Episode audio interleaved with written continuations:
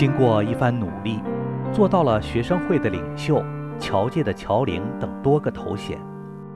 然而却感到背后一下多了许多双眼睛，其中有一双眼睛更令人心惊胆战。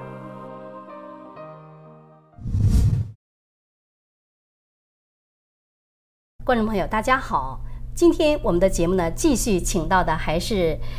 原北京加州理工学院华人联谊会的主席，还有中华团体工商联合会常务理事，还有当时他还担当了很多这个华人社区的角色。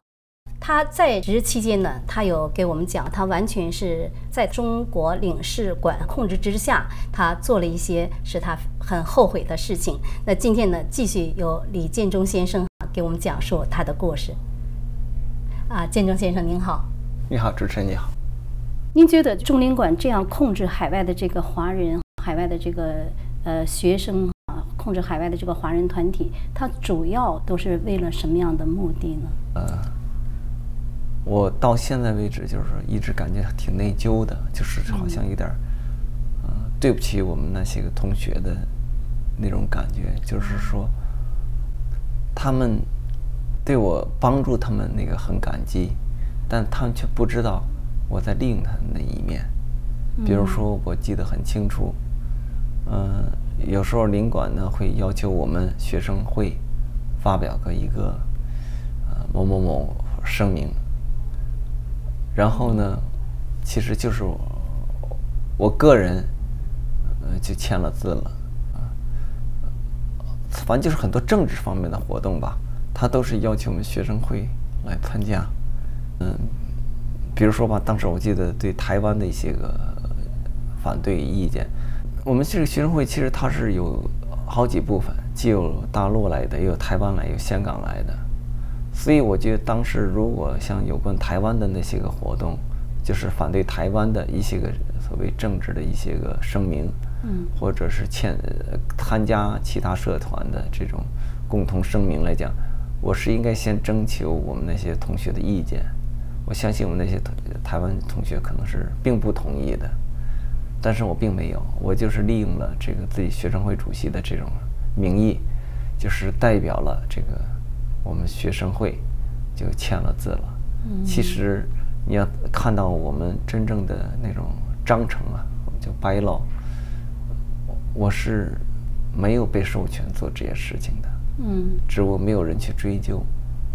但是我现在我看到呢，很多很多学生会，其实还是一直是在做着这件事情，就是说，他们不管是到媒体上发表声明也好，是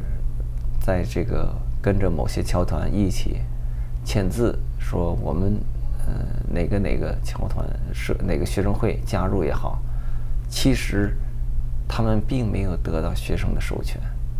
并没有得到学生会同学的授权，只不过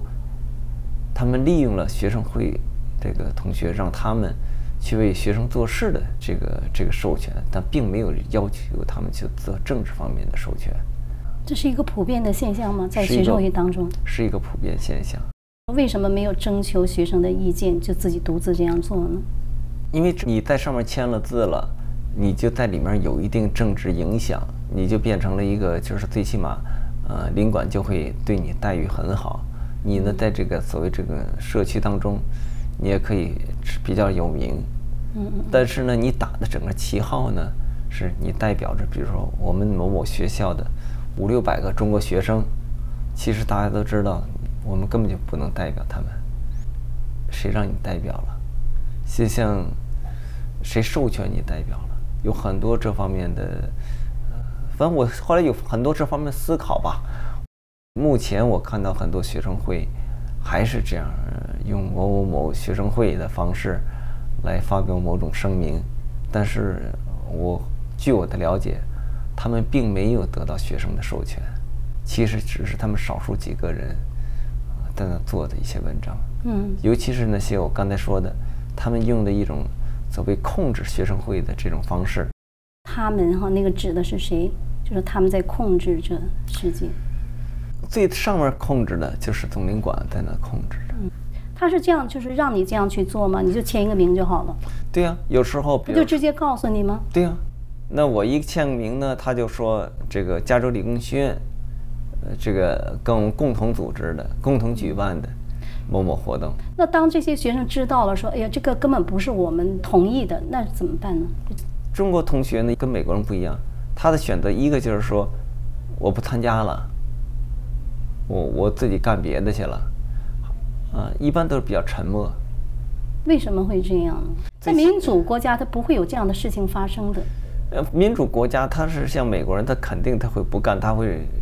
喊起来的，他会最起码到学校去告你啊，去去追究这件事情，嗯因为他知道，在这个很多这个学生会主席签的字后面呢是总领馆授权他们要这样做的。很多的这个学生虽然是来到海外读书，在他翅膀还没有硬的时候，整个就是受到这个中领馆的这个控制的。不仅受到控制，而且我觉得他们很多人呢，就是思想甚至都是属于那种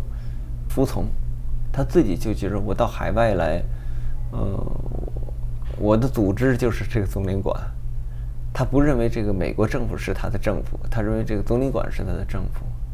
尤其不仅是学生，还有很多这个中资企业啊，像洛杉矶有很多很多中资企业，像中国银行啊，嗯嗯嗯嗯，呃东航啊，他们的总部都在洛杉矶。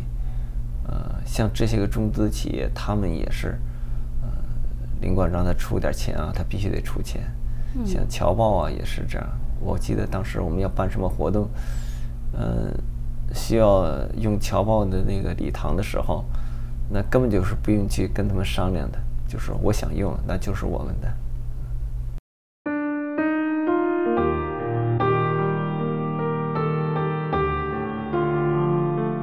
中领馆对海外的华人学生会、海外华人侨团、中资公司、大陆来海外办的公司的控制早已不是什么秘密了。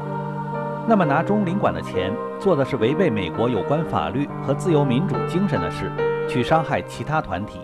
难怪 FBI 会盯上他们。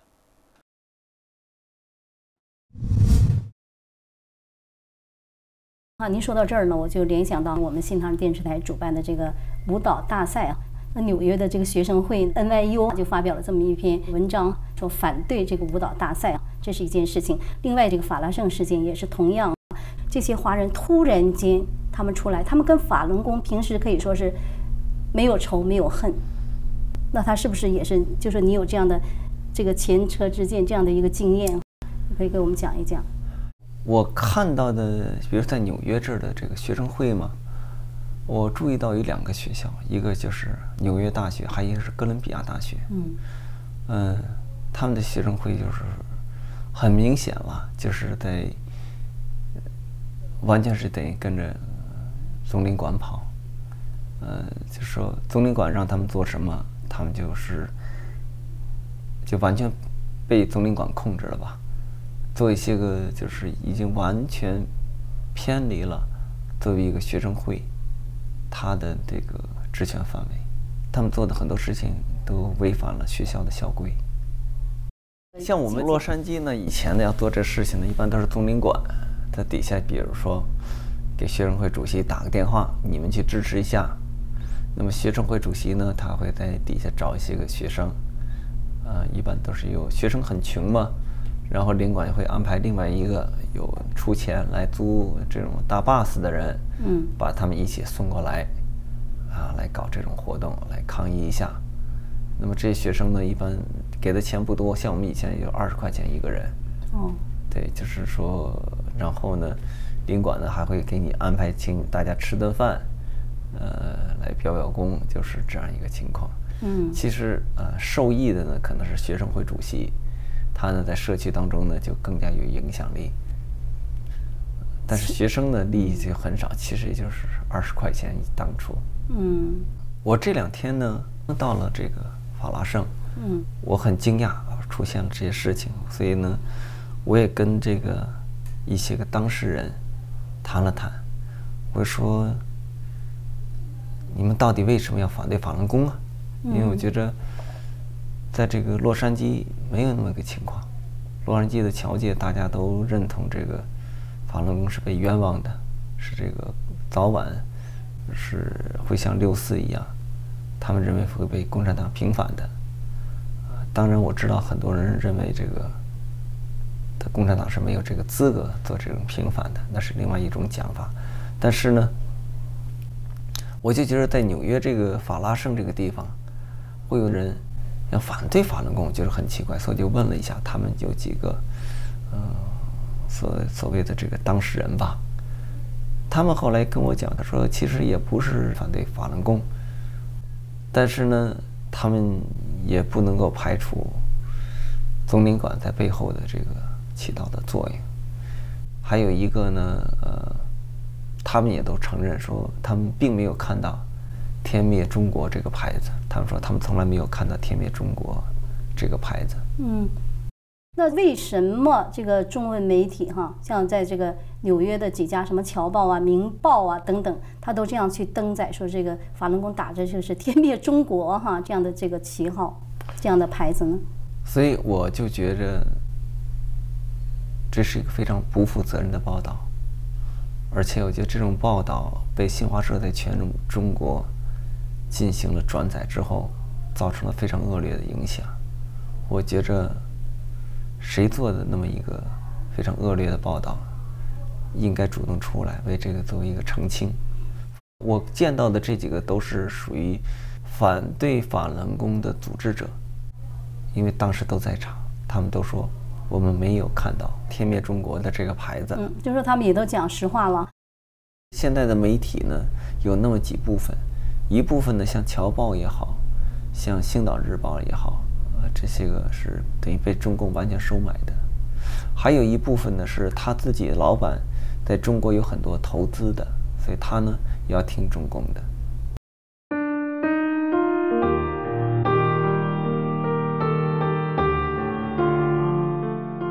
一名负责监控中共间谍的美国 FBI 官员透露，美国很关注目前亲共侨团、各大学留学生会的这些特别举动，而且。如果你们有迫害人权的记录，在美国，不管你是申请永久居民还是入籍成为美国公民，在西方社会找工作和生活的前途非常不利。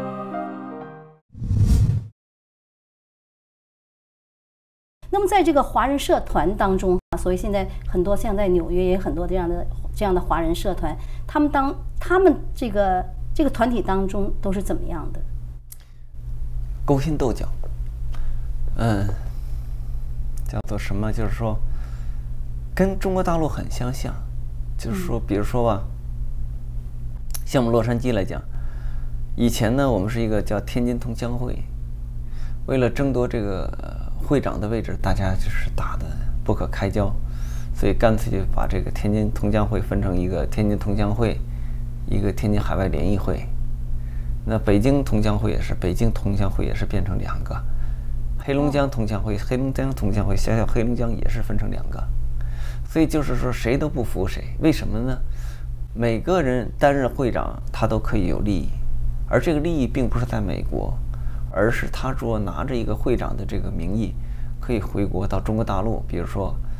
我到黑龙江，你说我是啊美国黑龙江同乡会主席，我要跟在你这儿搞个什么发展，那么国内会把它作为一个政治任务。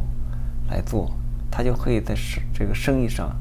获得很多好处。像我们那有一个人，他呢就可以用这种办法来中国大陆去得到这些产品，而不用先付钱。拿到产品之后，完了他就说卖出去之后，他说这些东西不符合这个呃这个质量保证，你你得退回去。那退回去他肯定退不回去了，这个船运什么都太贵了，所以就等于。国内就得作废了，他在这儿等于净赚钱，当然他也不是净赚钱，他其实拿出一部分不花钱了，他拿出一部分钱呢，他就贿赂那个当官的，所以那头呢就会说，哦，我们这部分因为质量不合格，所以在了美国呢就没有销售出去，他们呢惩罚我们也没办法运回来，所以就报销了。其实没有报销，是他们在这美国只是赚了钱，而且回了一部分钱给了那些贪官污吏了。倒霉的是整个老百姓，所以很多人都是他的为什么说都为这个一个桥岭这个位置争的简直是面红耳赤啊，而且大家就投井下石都在那干，就是只要有一个人，嗯，哪点没做好，那那恨其他几个人恨不得就在后面踹他几脚给他踹下去，所以呃，人前一面，人后一面，在侨界当中是非常非常复杂。在共产党教育体系下的这样的一些人，没有道德，不是按照自己的良心去做的一个事情。所以我就觉得这次这个纽约总领馆做的这件事情啊，其实是在美国大众面前把我们中国人的形象给毁了，让人真的就觉得你们这些人竟然在一个美国一个自由国土，对一个受迫害的一个团体来实行这种。暴虐的这种行动，呃，不可理解，我真的不可理解。所以，呃，我我就觉着是这里面谁在背后支持着，呃，指使这些事情的人是要把这事情搞乱的。那么，我想应该是跟这个江泽民这面的人，这个周永康这些个，就是江泽民留下的几个棋子搞的。但是，我觉着，呃，像我洛杉矶的侨界。都已经看到了这一步，也就是说，不论是法轮功也好，是六四也好，呃，早晚老百姓会把这个事情的真相讲出来。像纽约法拉盛这件事情，呃，这个两个议员，我想你在报纸上看到了这件消息，你怎么看待这件事情？在美国，作为一个议员来讲，首先在做出任何一个决定之前，他应该是。跟双方去了解一下，呃，绝对不会说在没有跟另一方去说话之前，先站到一方去讲话的。嗯，除非他有某种利益的驱使。现在法拉盛呢，来自中国大陆的人越来越多，而且呢，中国大陆呢也给很多的这种呃想要在政治上、权力上有所发展的人，用某种方式来提供资助，就像当年。呃，熊德龙提供资助给克林顿一样，呃，还有给给这高尔都提供的这些个资助，这些当然已经都被 FBI 呃通缉的这些人。当然，现在他们做法就越来越隐蔽了。但是很多议员呢，可能是为了这这种个人的目的呢，会做出一些个不符合常理的事情。我觉得这是很蠢的，因为。他没有看到更长远的。我觉得一个人，你按照道义去走，中国人讲究得道多助，失道寡助。你真的按照道义、按照真理去走的话，哪怕你说你钱不多，哪怕你今天会受到某种邪恶势力的打击，但是你知道每个人的人心，不管他是好人还是坏人，他都有一个良知，那是他出生的时候，他刚刚落地的时候就带来的。他的良知总会告诉他，他真正应该支持的是谁。所以我觉得这些议员呢，好好的想一想，不要总谈利益，要谈的是真正的一个道德。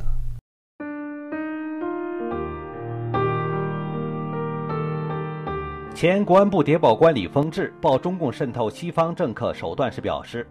中共花巨资在美国等西方国家经营特务网络。对于部分华裔政客尤其盯得紧，会主动拉拢收买；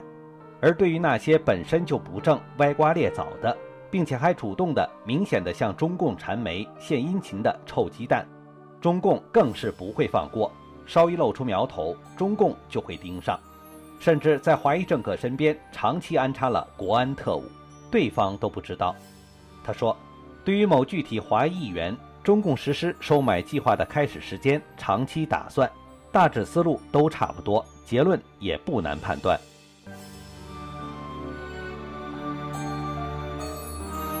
你觉得这个刘议员这样下去的话，前景会怎么样？这样来讲吧，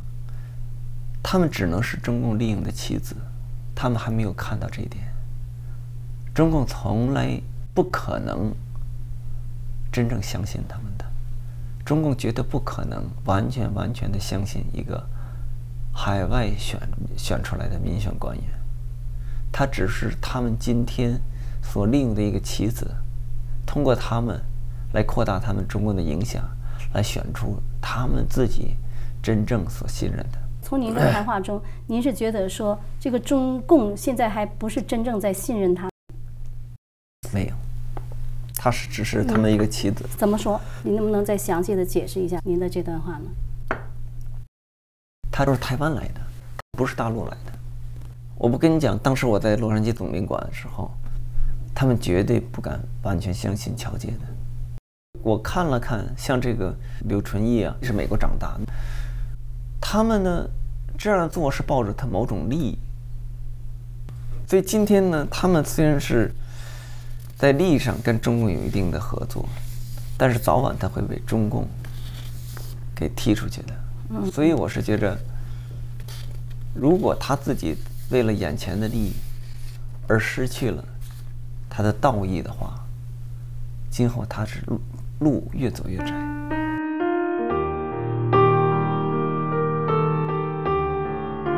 前国安部谍报官李凤志报中共渗透西方政客手段时又说：“从中共直接、间接帮助谁竞选，从某人身边的人的来源等等，都可以很容易的看出究竟来。”在如此信息发达的社会，很多事情是藏不住的。相信私底下的勾当、具体内幕会被不断揭发出来。他说：“被中共利用的华裔政客非常可悲，这些人都是不幸被中共选中的棋子，不仅没有未来，甚至连眼前的政治前途都会丧失。西方国家的普世价值、立国之本、为政之道、选民之心，这些才是政治前途的根本依靠。”如果跟着越来越不得人心、正被全球唾弃的中共，那就是走邪路、逆潮流，路会越走越窄。幻想以依靠中共来加政治分，某种程度上走上了政治的不归路，最后只有死路一条。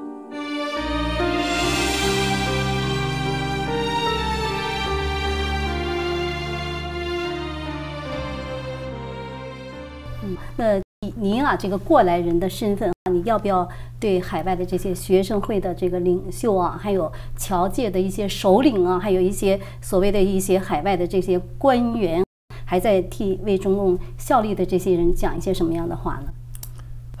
这些年呢，我走了很多的路，就是从自己九六年担任学生会主席，后来在这个洛杉矶侨界担任这些侨领，这些个十多年的这个路。我看到多少人起起伏伏，我也看到总领馆来了一波人，走了一波人。其实他们都是相互的利用。我觉着人生啊，不是只是来获取利益而活着的，人生来这应有更大的目的和更大的使命。我希望每一个人都想一想。都为整个社会，都为大家去考虑一下。我觉着，如果我们在海外都不能够去为我们今天的自由和那么一个和平的环境而去努力保护它的话，我们做的很多事情可能会对不起我们的子孙。我觉着，希望我们每个人。当他的生命走到最后的一刻的时候，他会说：“我学会了我应该做什么事情，我改正了我的错误，我重新做了一个人。”谢谢建中，谢谢，好，谢谢。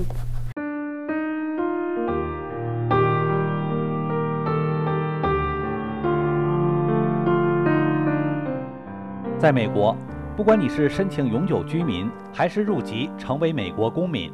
美国的移民法首先要进行背景调查。背景调查由 FBI 进行，就是调查你有没有犯罪，有没有危害国家安全，有没有替别国政府当代理人，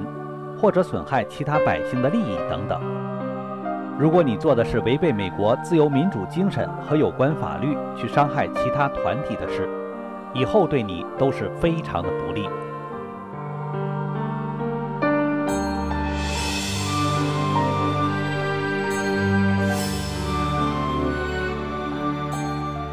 在这里呢，对海外的学子还有海外的华人呢，呃，说几句。呃，海外的留学生，你们的父母呢，把你们送到海外啊，辛辛苦苦的培养你们，希望你们能够有出人头地的一天，千万不要为了眼前的利益而毁了自己的前程啊，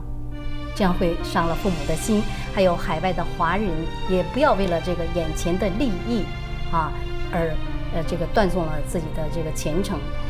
呃，出国也不容易。呃，遇事呢也不要盲从、盲目的去随从，呃，就要多听、多看、多了解，对您呢一定有好处。非常感谢观众朋友您收看我们的节目，我们下次节目时间呢再见。